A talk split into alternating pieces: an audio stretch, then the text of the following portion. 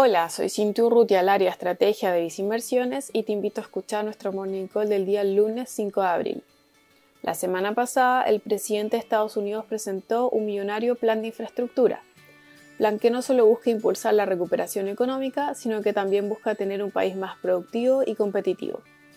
Con un costo que bordea los 2,3 miles de millones de dólares en 8 años, el plan apuesta a ser financiado con un alza de impuestos corporativos, subiéndolo hasta 28%.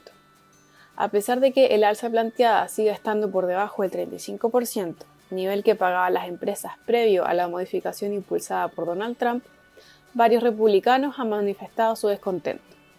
Por otro lado, la propuesta también contempla una oportunidad para comenzar la transición hacia energías más limpias y combatir el cambio climático.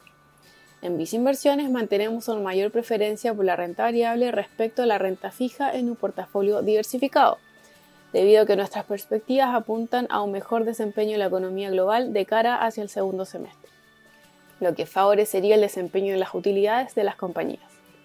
En este sentido, te recomendamos invertir en nuestro fondo mutuo Vice Acciones Latam y Vice Acciones Mundo Sustentable. Este último considera aspectos ambientales, sociales y de gobierno corporativo.